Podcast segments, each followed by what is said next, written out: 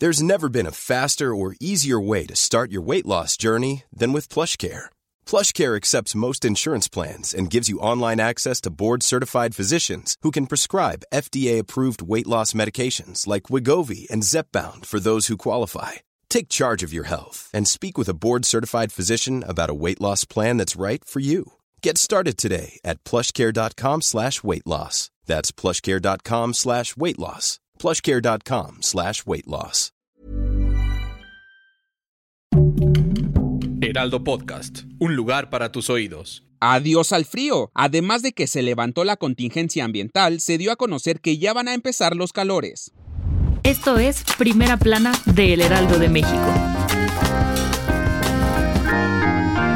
Luego de tres días consecutivos de permanecer con fase 1 de contingencia ambiental atmosférica por ozono en la Ciudad de México, decidieron levantar las medidas restrictivas a la circulación de vehículos y actividades al exterior a las 3 de la tarde de ayer. En estos tres contaminados días, la Secretaría del Medio Ambiente de la Ciudad de México informó que sancionó a 1.359 automovilistas e impuso 1.383 sanciones, debido a que hubo personas imprudentes que se hicieron acreedoras a dos o más sanciones. El viernes fueron sancionados 591 automóviles ya que circulaban en un día restringido, el sábado 436 y ayer, antes de que fuera suspendida la contingencia ambiental atmosférica, se aplicaron 291 multas por no respetar el hoy no circula. Aún así, ayer el Valle de México presentó un ambiente sumamente caluroso durante el día, con temperaturas de hasta 28 grados centígrados, aunque estas condiciones mejoraron por la tarde, fueron de fresco a frío durante la noche y la madrugada, y con una baja probabilidad de lluvia en la mayor parte del país. Y para hoy se prevé cielo despejado y ambiente fresco, siendo frío en partes altas que rodean a la región, pero por la tarde ambiente cálido acompañado de bruma y sin lluvia en la Ciudad de México y en el Estado de México.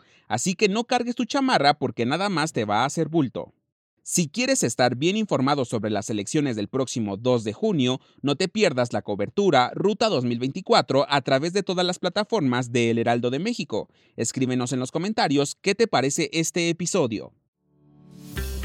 Las mujeres cada vez tienen más presencia en el mundo y en la NASA, pues su evolución y contribución continúa impactando e inspirando a las nuevas generaciones. Según el último balance de enero de 2024, ellas representan 37% de la fuerza laboral de todos los funcionarios de la agencia espacial, incluyendo empleados permanentes y temporales. Hasta la fecha, la mayoría de las misiones espaciales tripuladas han sido realizadas por varones. En la NASA, cerca de 11% de todos los viajeros espaciales han sido mujeres. Sin embargo, esto podría cambiar, pues de acuerdo con un estudio publicado por la revista Scientific Reports, las mujeres serían las tripulantes más eficaces en misiones espaciales de larga duración, ya que necesitarían menos recursos. No obstante, la NASA reconoce que una fuerza laboral diversa conduce a una mayor innovación en la tecnología espacial, mejores investigaciones y logros en los vuelos espaciales tripulados. De igual modo, motivó a las niñas y jóvenes a seguir sus sueños y a confiar en sus capacidades, pues consideran que aún hay muchas personas que tienen prejuicios de que las mujeres no pueden hacer nada, pero como diría Barbie, tú puedes puede ser lo que quieras ser.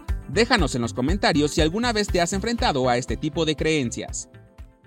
En otras noticias, desde el otro lado del charco, simpatizantes de Morena y del presidente López Obrador protestaron frente a las instalaciones del New York Times para exigir que se le respetara luego de que el diario publicara que AMLO tiene supuestos vínculos cercanos con una agrupación del narcotráfico desde antes de la elección presidencial del 2018. En noticias internacionales, el sábado por la noche, el gabinete de guerra israelí se reunió para hablar sobre la propuesta del alto al fuego y la liberación de docenas de rehenes, y aunque aún no hay comunicados oficiales sobre esta decisión, varios medios israelíes concuerdan con que se acordó de manera silenciosa dicho acuerdo. Y en los espectáculos, el conductor de televisión Daniel Bisoño ha pasado por un delicado momento de salud y desafortunadamente la noche del sábado se comunicó que su madre, Araceli Bisoño, falleció. Aún se desconoce la causa y si el conductor ya ha sido notificado de la noticia.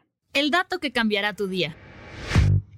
Aunque solemos asociar la sequía a algo malo, también debemos decir que gracias a esta se han descubierto varios vestigios, como por ejemplo el círculo de piedras de hace 7000 años conocido como el Stonehenge español, las huellas de dinosaurios de hace 113 millones de años en Dinosaur Valley State Park, o más de la mitad del templo de Quechula en Chiapas, donde más de la mitad está al descubierto en el río Grijalba. Pero ojo, porque aunque la sequía nos ha dejado contemplar todo esto, debemos seguir siendo responsables con nuestro consumo de agua. Yo soy Arturo Alarcón y nos escuchamos en la próxima. Esto fue Primera Plana, un podcast del Heraldo de México.